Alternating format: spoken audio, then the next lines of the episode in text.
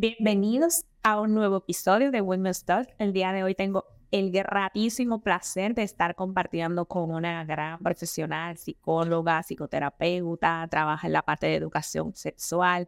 Iliana, gracias por aceptar la invitación a esta conversación. Gracias a ustedes por invitarme en este espacio tan bonito y tan cálido. Gracias, gracias, gracias, Iliana. De verdad que el día de hoy vamos a tratar un tema que mm, es del interés de, digamos, digamos que más del 90% de las parejas y de las personas en vida adulta. El tema de los celos. ¿Serán los celos una muestra del amor? Bueno, y eso es lo que vamos a discutir el día de hoy. ¿Qué es, desde el punto de vista clínico, los celos como tal? Los celos como tal son un sentimiento. Es algo que sentimos internamente. Eh, normalmente sale de algún acontecimiento, alguna conducta, algún pensamiento. Por ejemplo, el básico. Si yo tengo una relación de pareja y veo que mi pareja está haciendo algo que no me cayó bien, no tiene que ser algo malo, simplemente que no me cayó bien. Tengo ese como sentimiento. Puede ser ira, puede ser miedo. eh, normalmente uno lo identifica con quillarse, o sea, mucha ira, mucho miedo, tristeza, pero es un sentimiento, es algo que sentimos ahora, cuando ya es más de un sentimiento, porque recordemos, el sentimiento son segundos. Yo veo algo, me reacciona a algo y ya. Ahora, si se pasa de segundos, si se pasa de minutos, ya no es celos, no es un sentir, es un episodio de celos. Y ahí que ya hablamos de celos patológicos, celos obsesivos. Eh, una conducta relativamente normal de celos, ¿qué pasa? Lo voy a poner en caso de amistades. Si yo tengo una muy buena amiga y veo que subió una foto con una amiga de ella, es como, ay, no subiste la foto conmigo. Es como que ese, ese pinita. Pero es normal, porque es una situación que no me gusta. Ahora, si reacciono a esta, ya no es celos, es un tema más para allá. Digamos que pudiéramos establecer una diferencia entre lo que sentimos y cómo nosotros actuamos frente a aquello que nosotros sentimos. Exactamente. O sea, si es simplemente una reacción manejable, excelente. Pero si ya es una reacción que se va más para allá, ahí ya tenemos que revisarnos. Una pregunta, Eliana. ¿Los celos son unas emociones o conductas que vienen de forma inherente con el ser humano o son conductas aprendidas por la manera en la que nos criaron, el entorno que nos rodeaba en el inicio de nuestra existencia? Y las dos. Porque como los celos son un sentir, como la tristeza, la felicidad, el miedo, salen inherentemente, internamente de uno. Ahora, cuando ya se pasa un poquito, por ejemplo, si yo veo constantemente que mamá le dice una palabra específica a papá, yo voy a aprender que eso es celos. O que mamá quiere poseer a papá. De mamá le dice a papá, no, mira, eh, tú no puedes salir eh, los viernes. Pero papá quiere salir después del trabajo, los viernes con sus compañeros de trabajo, a un after work. Pero si nosotros los vemos con, continuamente, que mamá le dice, no me gusta, no lo haga, no lo vuelva a hacer, ya es una conducta que aprendemos. Y normalmente en consulta yo digo mucho esto, relacionalmente hablando, hay muchas cosas que aprendemos de mamá y papá, de abuelos, de tíos, y o lo replicamos exactamente en una relación, o decimos que no lo vamos a hacer e inconscientemente lo replicamos, porque son cosas que están aquí ya. Entonces, sí, los celos son algo inherente, un sentir, pero si lo vemos en casa mucho, es muy probable que repliquemos lo mismo. Sabes que dijiste una palabra eh, mientras me dabas esa muy grata respuesta, muy, muy explicativo, y dijiste poseer. Pudiéramos decir que los celos son un deseo de poseer a la otra persona. Depende de si son obsesivos o patológicos. Si es un celo de que tú no puedes hacer esto, yo te quiero tener aquí. Como un perrito. Con el perrito nosotros queremos que el perrito esté súper bien, pero el perrito lo queremos aquí. No queremos que le hagan daño, no queremos que lo pisen en la calle. Entonces, ¿qué hacemos? En vez de sacarlo todos los días, lo mantenemos en casa. Para que no se ensucie, no le dé pulguita. Ahí estamos poseyendo algo, no estamos dejando que el perrito sea libre. Es igual en una relación. cada persona es un individuo en las relaciones.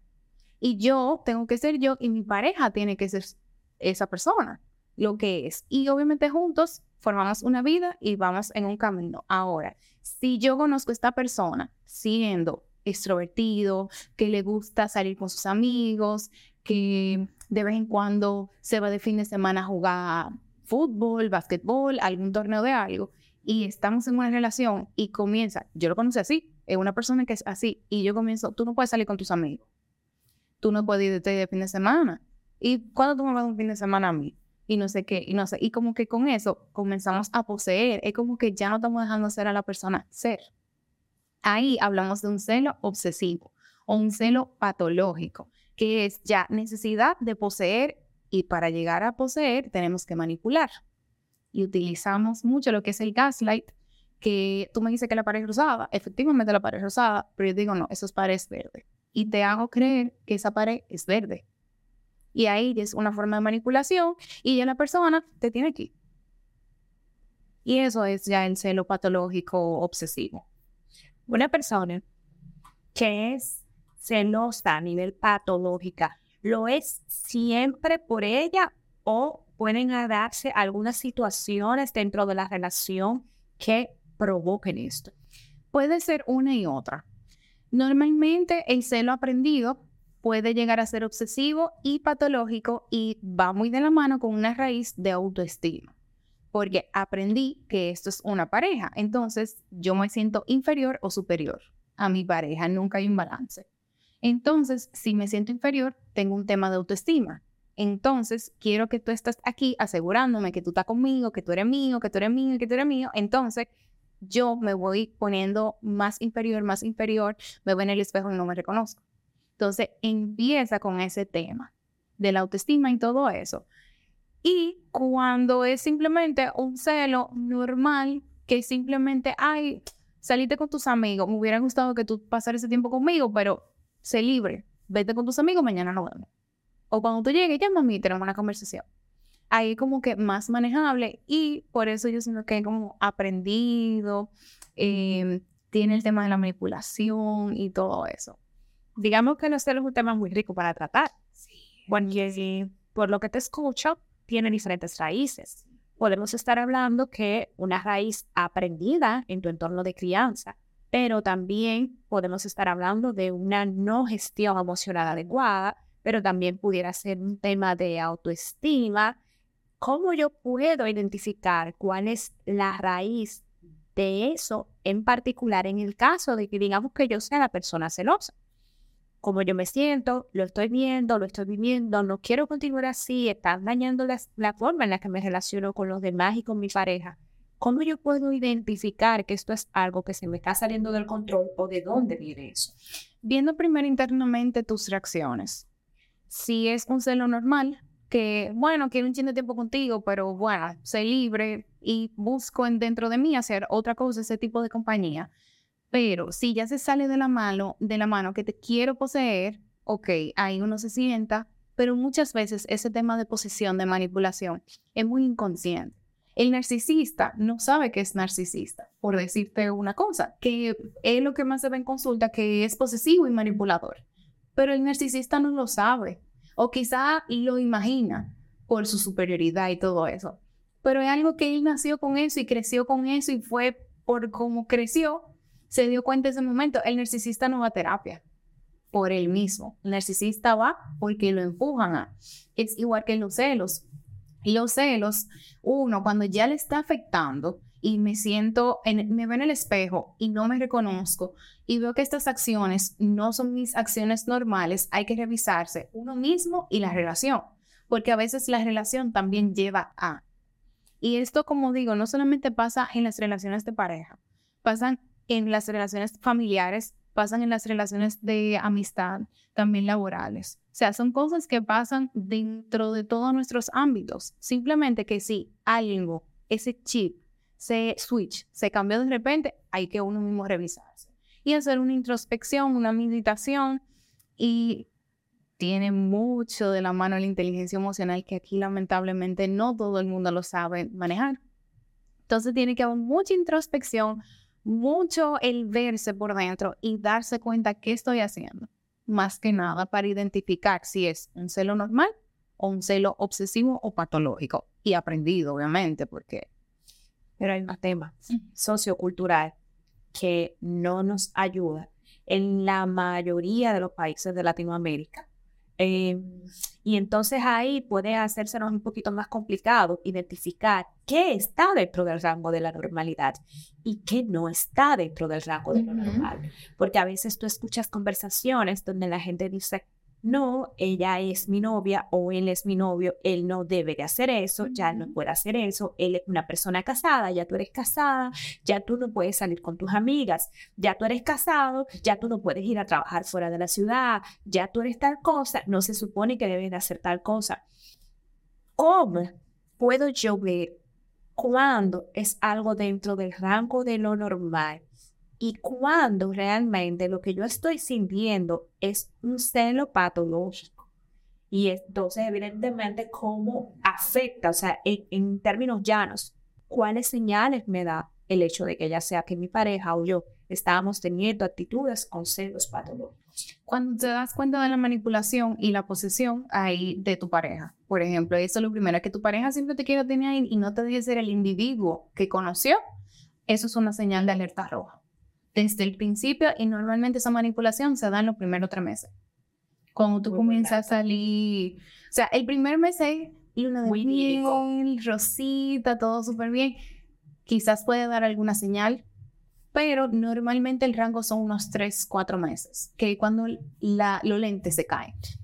Dame un ejemplo de manipulación. ¿Y sabes por qué te lo pregunto? Porque a veces he escuchado conversaciones, sobre todo con mujeres más jóvenes, que las parejas le dicen cosas y ellas asumen es, ay, es que él es tan bueno que a donde quiera que yo voy, él me quiere ir a buscar para que yo esté bien, porque yo no tengo vehículo. Y mira, yo iba a hacer este curso en tal sitio, pero como él tiene un amigo en tal sitio, él me facilitó que mejor lo hiciera en tal cosa. Ay, mira, yo tenía un trabajo aquí, pero ahora él me ha facilitado que yo mejor trabaje con él porque me va a pagar más. En términos, dame un ejemplo en términos específicos para que las personas que están escuchando o viendo este episodio puedan decir, ah, de repente esto no es tan amor, es posesión disfrazada de rosas. Si tú no tienes carro, pero tú te la buscas y tu pareja, tu persona te está diciendo, no, yo te voy a buscar. Si te está acomodando o te está protegiendo, porque hay una línea muy fina entre la posesión y la protección. Vivimos en un país de mucha delincuencia y entendemos que si una mujer anda sola en la noche en Uber y le puede pasar cualquier cosa, sabemos. Pero si usted anda con sus amigas y sus amigas van a coger Uber entre toditas y se van a quedar toditas en una casa, ¿por qué me tienen que buscar a mí sola y no al grupo? O otro caso que me he visto en consulta yo estoy en la universidad y mi costumbre es salgo a las nueve y media de la noche de la universidad, pero yo tengo una parada de Uber a una esquina, eh, de metro, perdón, a una esquina, que ese metro me lleva a otra esquina que está frente de mi casa. Yo no tengo necesidad de coger un Uber, un motor, ni nada, porque cruzo la calle, me monto en el metro, me desmonto del metro y cruzo la calle y llegué a mi casa. Ahí entiendo yo que no hay una necesidad como tal de tú venirme a buscar, coger todo ese trayecto y llevarme a mi hogar. Ahora, si es una situación peligrosa, que sí, tengo que coger un motor de la parada del metro a mi casa que duro 20, 25 minutos, ahí sí te digo, espérame la parada del metro y nos vamos junto a la casa. Excelente. Es cuando la necesidad, cuando se ve esa necesidad y esa proactividad de yo te busco, ven, dale, yo, yo, yo lo hago por ti como que ponerte todas las cartas sobre la mesa sin tú pedirlo. Ahí es un tema de posesión, porque también la posesión no es tan clara. La posesión no es, tú tienes que estar conmigo, tú, no, tú te vas conmigo. No, la posesión es, tú no crees que sería mejor, que sería mejor, porque está muy peligrosa la cosa. Es la necesidad de la persona de tenerte ahí y de que no te pase nada. Pero yo controlarte. Es el control más que nada. Pero si tú me conociste de esta forma y gracias a Dios no me ha pasado nada, ¿por qué cambiar? Al menos que es algo bonito, que, ah, bueno, me voy a la universidad, vamos a salir, excelente. Pero ya cuando se sale de tu normativa, ya ahí es una llamada de alerta. También hay algo muy interesante que lo, lo vengo también cantando de tu, de tu elocuencia y es, esta persona te ha conocido de una manera determinada y luego quiere cambiarte para modelarse y acomodarse a lo que él es o a lo que él imagina que debería ser una relación o que ella, vamos a poner el caso, también imagina que debería de ser una relación. Aquí hay unas palabras que me resuenan mucho. El tema de los acuerdos, el tema de la comunicación y el tema de los límites. ¿Qué tan importante o cómo pudiera manejarse la parte de los límites dentro de una pareja a fin de poder establecer si realmente podemos transitar un camino juntos? Porque yo siempre he dicho que las parejas son lo más parecido a las empresas. El hecho de que tú tengas una sociedad no significa que esa sociedad va a ser exitosa, pero tampoco significa que una de las partes dentro de la sociedad está bien o no. Hay personas con las que tú puedes y hay personas con las que tú no puedes, porque va muy de la mano con lo que tú te quieres llevar de la mesa lo que tú quieres traer a la mesa y con la empatía que podemos hacer para trabajar juntos. ¿Cómo yo pudiera establecer inicialmente unos límites lo suficientemente claros y sobre todo cuál es la importancia que tiene establecer estos límites para evitar llegar a ese punto? A mí me gusta mucho hablar en el tema de los acuerdos. En consulta yo utilizo mucho algo que se llama el contrato de la pareja eh, a muchas personas les suena súper extraño al principio, porque lo primero que yo pregunto en consulta con terapia de pareja es, ¿ustedes tienen un acuerdo? ¿Cómo así? Me encanta eso. Un acuerdo, o sea, ustedes dijeron que eran monógamos, cuántos hijos iban a tener, el tema financiero, eh, cómo van a criar, todo ese tipo de cosas se hablan al principio de la relación, no a los tres años, no a los cinco años. Entonces se habla en el primer año. Porque claro, como mencioné, los primeros tres meses son todo preciosos, pero salen estos temitas. Y ahí es que tú dices, bueno, esta no es la persona para mí. Porque si tú quieres cuatro hijos y yo quiero uno, o no quiero, o no quiero, eso se dice en ese momento, que es muy común, esto es algo que no lo hace todo el mundo. Al igual, si somos de dos religiones totalmente diferentes, ¿dónde se va a criar el niño? Y así sucesivamente. Entonces, ¿o qué aspectos de tu religión se va a tomar en cuenta? Exactamente, para interrelacionarse con la mía, con la que no existe para mí, por ejemplo. Yo no lo figuro mucho como cuando tú vas a hacer un viaje, vas a tomar un avión, tú no preguntas para dónde tú vas después que tú te pusiste el cinturón y que ya dijeron que van a despegar. Tú preguntas para dónde tú vas cuando tú estás haciendo el booking, para tú saber que el vuelo que tú estás comprando se corresponde a la ciudad de tu destino. Entonces, es igual con las parejas. No debería pasar tres, cuatro, seis meses. Hay personas que nunca lo hacen. Que ya tú estás transitando un camino junto con esa persona. Para entonces, ya con el cariño que le has tomado, tú decir, ah, pero espérate, porque esta persona quiere vivir en Madagascar, pero yo quiero vivir en Australia. Son dos cosas totalmente diferentes. Entonces, para mí es algo muy importante el tema de los acuerdos y dentro de los acuerdos poner límites. Por ejemplo, qué sé yo, un acuerdo. Mi horario de trabajo es de 8 a 5. A las 5 yo salgo, a las 5 y media me voy al frente y me tomo un café. Y después que me tome mi café y me sienta bien, me voy para la casa. Eso es un primer acuerdo. Si ese acuerdo se rompe porque tu pareja no está de acuerdo, ahí hay que poner un límite. Y es como que esto me hace sentir bien, yo necesito este café por mí y para mí, no por ti. No es algo que te afecte a ti. O quizás sí, quizás si no me tomo ese café a las cinco y media, porque salga del trabajo toda cargada, quizás si me voy directo a la casa, te cargo a ti. Entonces ahí sí te podría afectar. Pero si no te afecta que yo llegue media hora, 45 minutos más tarde a la casa, no hay ningún problema. Pero muchas veces los límites se ponen cuando se empiezan a romper. Si yo tengo un límite mental que dije que nadie lo conoce, que nadie lo conoce, que yo no lo he puesto, simplemente algo mío, si se rompe, ahí hay una reacción. Y ahí se pone y se dice, bueno, mira, esto es algo que yo tiendo a hacer, eh, por favor, esto es mío no te puedes meter aquí. Y, y como mi tía, por ejemplo, yo leo. Personalmente yo tomo todas las noches, aunque sea 15 minutos para leer antes de acostarme. Que yo le dije a mi pareja desde un principio, yo tomo esos 15 minutos antes de acostarme. Después de ahí, el besito, la buena noche, no que sé yo qué. Pero esos son mis 15 minutos, mi desconexión. Si en algún momento se hubiese roto ese acuerdo, yo hubiera puesto de nuevo ese límite. Mire, esos son mis 15 minutos. Y así de sencillo. Pero lamentablemente aquí sí, los límites se rompen para ponerlos. El tema de la privacidad que lo has tocado. Em, hay unos tren que han salido, de hecho, que están viralizados muchísimo, donde he visto muchos comentarios en acuerdo y en desacuerdo, y de ahí ha surgido mucho lo que es una persona tóxica o no, que básicamente se entiende que una persona con una vida en pareja no tiene privacidad.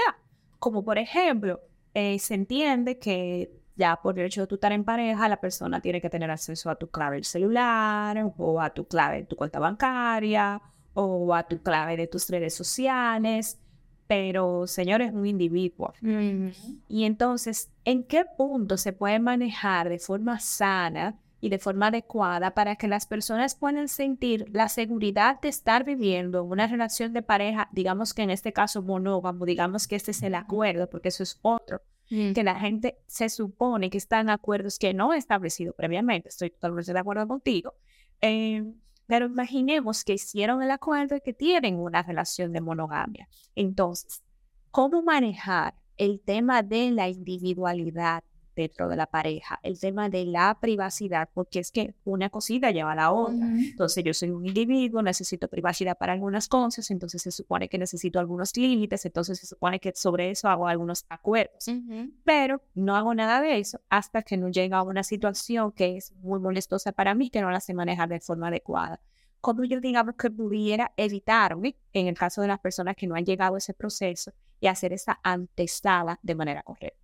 Para mí, el uso del celular es algo totalmente privado. O sea, en consulta, si alguna parte de la pareja me dice, mira, yo le reviso el celular a mi pareja toda la semana, yo le digo, ¿qué tú estás buscando ahí?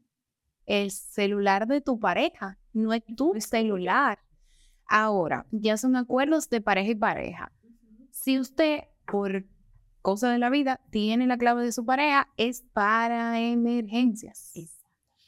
Si tu pareja está conduciendo y te dice, llámame a tal gente, escríbele a tal gente, ahí tú tienes la contraseña, la pones y haces lo que te mandaron a hacer, que también entiendo que no hay que mandar, pero me dijeron, mira, tú en lo que yo manejo, llámame a esta persona que vamos de camino, no sé qué. Ahí usted la usa. Si su pareja, Dios no lo permita, está interno y usted necesita el tema bancario para ver si lo pueden internar, ahí usted necesita la clave. Pero no hay que constantemente voy a revisar el teléfono, le voy a dar la clave, voy a revisar WhatsApp, las imágenes. No, o sea, eso quita paz e intranquiliza muchísimo a la persona.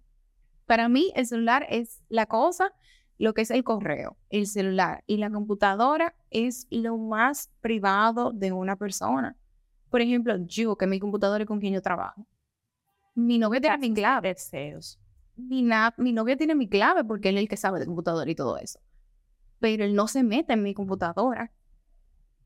Porque están mis casos, está ahí mismo, está mi maestría, todo lo que sea está ahí. Entonces, eso es mi privacidad. Ahora, que yo le dé acceso y le diga, mira, búscame tal carpeta que dice tal cosa, que sé yo qué, y él ve algo, cualquier cosa, ya es otra cosa.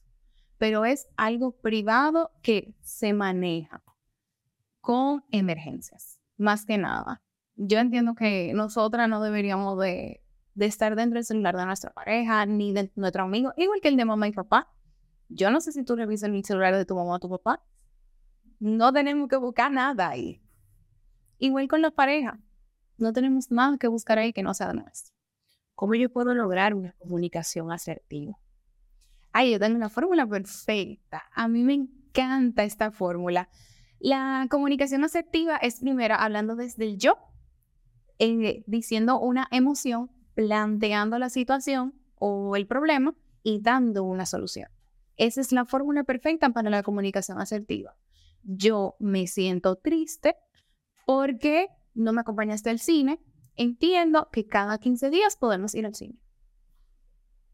No te estoy hiriendo, estoy hablando desde mí, explico cómo me siento y doy una situación. Fórmula perfecta. De verdad que sí, de verdad que sí. Imaginemos que estamos en algún caso donde por, por falta de acuerdos o porque se han violado los límites establecidos en ese acuerdo, existió una infidelidad en uno de los casos. Sin embargo, la pareja desea permanecer junta. ¿Cuáles son esos aspectos que deberían de considerarse a fin de que no se estén repitiendo episodios de celos? Lo primero que nada es que con una infidelidad se da mucho lo que es eh, la venganza y te restriego en la, casa, en la cara lo que tú me haces. Y empiezan los celos y la inseguridad. Obviamente, cuando sucede una infidelidad, del caso que sea, porque hay muchísimo tipo de infidelidad, se rompe la confianza y el acuerdo de la pareja. Entonces, lo primero es revisar eso. La razón o el por qué surgió esto no es buscar culpables, no es tú hiciste, yo hice. No, no, no. Es ver el por qué sucedió esto. ¿Qué está pasando dentro de mí o dentro de mi pareja o dentro de la relación que se dio la apertura. Porque si existe una infidelidad es porque una parte de la pareja dio la apertura. No es el culpable, pero dio apertura. Claro que sí. Entonces, en terapia lo que trabajamos es mucho el tema de volver a la renovación de votos. ¿A qué me refiero con eso? Si tú estás en una unión libre o estás en un matrimonio que están dentro de casa, ¿qué hicimos? Bonito que nos dijimos al momento de y lo renovamos, nos recordamos lo que dijimos en ese momento y trabajamos mucho lo que es la confianza de la persona que le fueron infiel y que la persona que fue infiel recupere esa confianza. Se trabaja mucho el tema de la relación de pareja, se trabaja mucho el tema de salir de la monotonía, más que nada, y revivir esa llamita. Claro, si las dos partes están de acuerdo, porque si una de las partes simplemente está trancada en el pasado y en la venganza, el trabajo no se va a poder hacer. ¿Tienen ustedes algún tipo de relación con los apegos? Claro que sí. Como mencioné al principio, los celos son solamente un sentimiento. Ahora, cuando nos vayamos a lo obsesivo, a lo patológico, viene muy de la mano en cómo nosotros nos relacionamos con nuestras eh, figuras de apego, que normalmente fueron nuestros tutores. Digo tutores porque no todo el mundo creció con su mamá y su papá, hay gente que crecieron con sus abuelos y así. Nuestra figura de apego o nuestra figura de autoridad. Si una persona nos da cariño, nos da peleas, como que no, no pelea, nos castiga de una forma sana, vamos a, a criarnos con un apego sano y un apego seguro, porque nos están dando todo lo que queremos. Una crianza sana nos están hablando bonito, nos dan cariño, pero también nos castigan y nos corrigen. En cambio, si estamos con una, nuestra figura de apego nos corrige constantemente y no nos da cariño, vamos a tener un apego inseguro, porque no vamos a ver si en el momento que tú me hablas, tú me vas a dar un boche o me vas a hablar bonito. Entonces, hay muchos apegos inseguros, pero para darlo bien en general en estos dos, em, si tenemos un apego seguro, es posible que sentamos los celos normales, ese picorcito de contra le me hubiera gustado que me acompañaras a este sitio, pero tú eres un individuo. Ahora, cuando tú me hablas o haces algo y esa reacción va más allá de simplemente ese picor de no, tú no puedes hacer eso. Ahí ya lo aplicamos mucho como nos criaron, porque no sabíamos si nuestra figura de apego me iba a echar un boche o me iba a hablar bonito igual que con la pareja. Con esa reacción no sabemos si nosotros vamos a reaccionar bonito o vamos a reaccionar feo. Entonces vamos de la mano realmente en cómo nos moldeamos con el apego y lo que aprendemos. Exacto, digamos que en términos simples, un apego es nuestra forma de vincularnos con los demás. Es la forma en la que nosotros más o menos nos relacionamos con los demás. Y en ese sentido, ¿existen algunos apegos que pudiéramos identificar a, grandes rasgos de decir, mira, eh, mayormente son dos, tres, cuatro tipos de apegos para saber cuáles de estos son sanos o mejores que otros, a fin de que yo pueda identificar si yo tengo de repente un apego predominante, que lo estoy aplicando en mis relaciones a fin de poderlo trabajar, si alguien que nos escucha pues le sirve. Nosotros tenemos dos tipos de apegos, que es el apego seguro, que es el que nos dieron todas nuestras necesidades y crecimos. Es muy poco normal que tengamos un apego seguro. El apego seguro se desarrolla con terapia y sanar. Es muy extraño que una persona se llega pero es muy raro. Normalmente nuestros pacientes no tienen un apego seguro porque por algo van a, terapia y tienen muchas heridas y muchos traumas. También están los apegos inseguros. El primero es el apego inseguro, que es ambivalente. No sé si la persona me va a hablar bien o me va a hablar bonito, me va a hablar mal. Luego está el apego desorganizado. No quiero tenerte, pero no te Exactamente. Y está el evitativo, que es una persona que no quiere sentir nada para que no le hagan daño. El típico del gaslighting. ya tú me estás cayendo muy bien, ya yo tengo mejor que salir de ti porque ya no me quiero generar un cierto nivel de compromiso contigo. Lo más normales son el evitativo y el inseguro, porque el ambivalente, eh, eh, perdón, el desorganizado es muy desorganizado y tiene el tema de un trastorno de personalidad. O sea, que una persona con trastorno de personalidad puede tener un apego desorganizado porque es como una combinación de todos los apegos. Entonces, el apego ambivalente, que es el inseguro, no sé si estoy bien, no sé si estoy mal, puede que suceda mucho. Y también el apego evitativo, que es yo no voy a sentir ninguna emoción, yo no, eh, no le voy a expresar ninguna emoción ni cariño a nadie porque no quiero que me hagan daño. O sea, es un mecanismo de defensa. ¿Y cómo luce una relación con una persona con esos tipos de apego. Oh, mi amor, los más comunes en República Dominicana son el evitativo en el hombre y el ambivalente en la mujer. Normalmente el hombre evitativo es narcisista y la mujer ambivalente es dependiente. Ay, pero una fórmula ganadora. Es terrible. Esa fórmula no va para ningún lado porque la persona narcisista te dice que te quiere, pero realmente no demuestra cariño. Y el cariño que demuestra es un cariño disfuncional, que es la manipulación, la posesión, la superioridad. Y la persona ambivalente o dependiente necesita de esto para alimentarse. La ambivalencia, estamos bien o estamos mal, tú me estás manipulando o me estás dando algo bonito. Y va muy de la mano también con la violencia intrafamiliar. Cuando existen estos dos apegos, se da mucha violencia intrafamiliar también al inicio de una relación, ¿cómo yo puedo identificar que la persona con la que me estoy empezando a relacionar tiene unos de estos apegos? A fin de que sea el momento idóneo para salir de ahí. Muy difícil, porque no todo el mundo lo muestra en el momento. Es muy difícil. Y además, una persona que no tenga tanto conocimiento del tema del apego, eso se va a... O sea, se, se dan las muestras al tiempo. O sea, porque cuando tú estás conociendo a una persona nueva, eh, tú le das todo, es algo novedoso.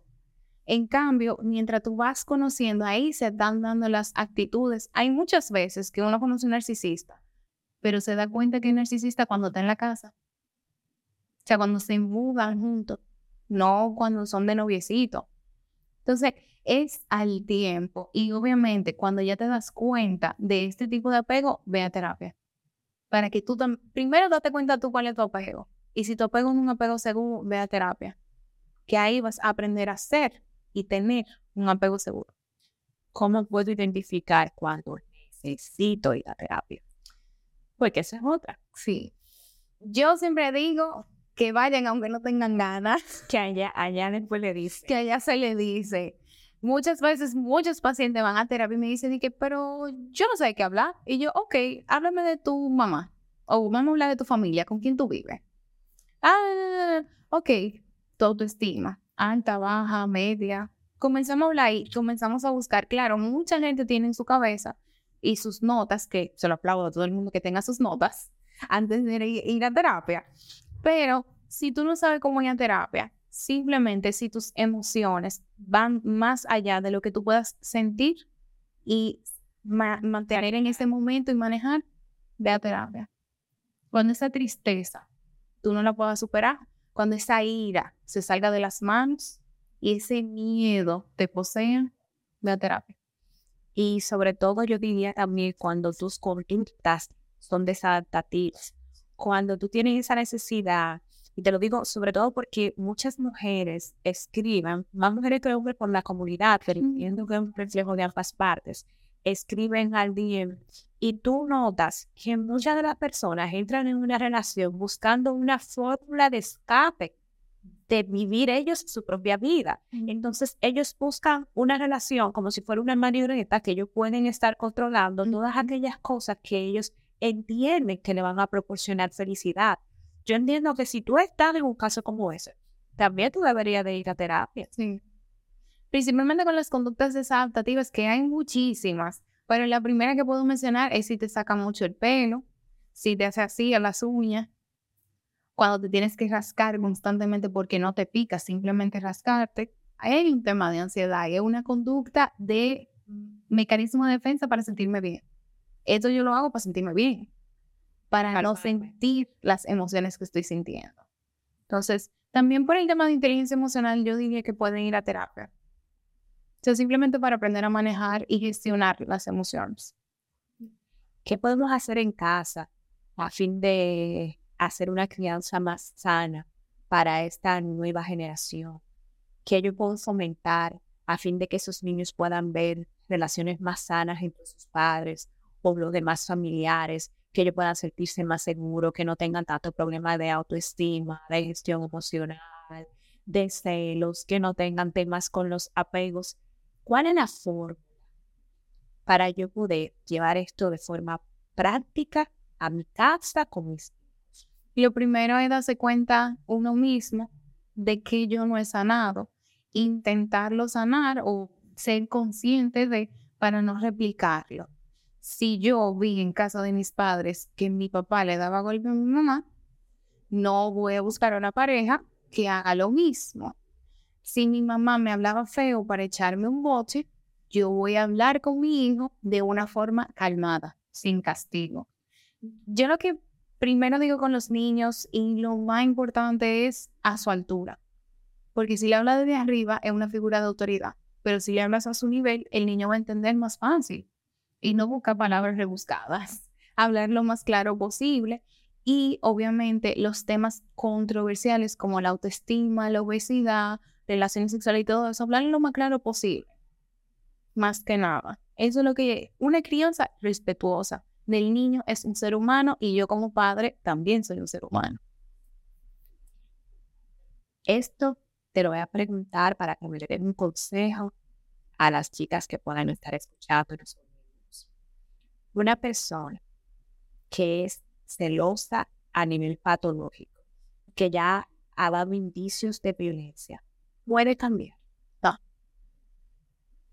Si esa persona no quiere cambiar, no va a cambiar. Si no es consciente, consciente de lo que está haciendo, no va a cambiar. Y puede ser cualquier conducta. Si, por ejemplo, yo me rasco el dedito porque me siento bien, pero yo lo hago de una manera inconsciente, si mi mamá viene y me dice, pero déjate de acá el dedito, yo no lo voy a dejar de hacer porque me hace sentir bien. En cambio, si yo hago conciencia de que me estoy haciendo un hoyito por estarme rascando, ahí sí voy a cambiar y lo voy a dejar de hacer. Pero una persona que se le imponga cambiar, no va a cambiar. Lamentablemente.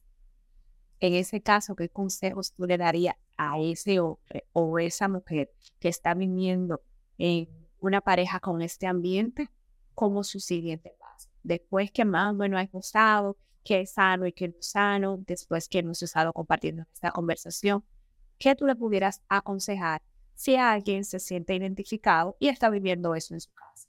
Sería bueno identificar todo este tipo de patrones y también hacer un plan.